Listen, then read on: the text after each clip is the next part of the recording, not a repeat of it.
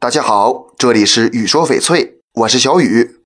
随着生活水平的不断提高啊，现在的饰品发展也是多样化。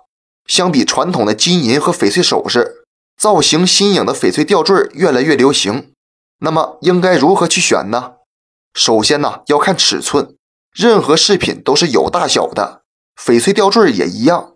咱们要结合自身情况，身材高大的人可以选大点的吊坠，身材小的人就选小点的吊坠，这样戴着比较协调。除了考虑大小，颜色也是很重要的。我们都知道，翡翠的颜色种类是很多的。每种不同的颜色戴在身上效果都是不同的。例如，皮肤较暗的人就应该选颜色浅一点的，例如紫罗兰、白色或者无色。皮肤较白的选择就多了，不管是亮色系还是暗色系的都可以。翡翠吊坠在制作时呢，为了体现出更好的透光性，往往进行掏空处理，比如无饰牌、戒面、吊坠等等。这些被掏空的背面一般都用金属板遮起来。